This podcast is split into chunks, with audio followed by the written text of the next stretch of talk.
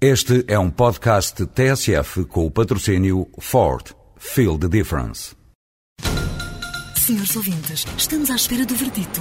O júri vai comunicar a decisão? Já está. A decisão foi tomada. O Ford S-Max foi considerado o carro do ano de 2007.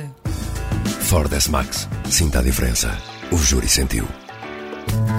Ford. Feel the difference.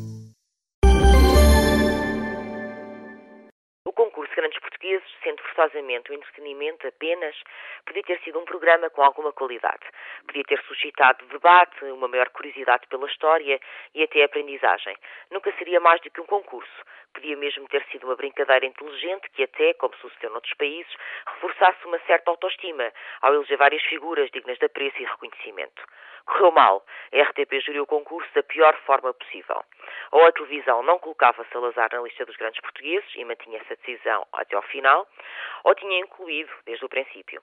Preferia que a RTP nunca o tivesse incluído, porque um canal público não deve ser neutro. Deve difundir certos valores e não outros. A decisão da estação pública não incluir na lista do concurso grandes portugueses um ditador é absolutamente legítima. Mas a RTP nem optou pela primeira nem pela segunda. Começou por não incluir Salazar, depois, perante a pressão, mudou de ideias. Foi assim que acabou por manter todas as luzes num só.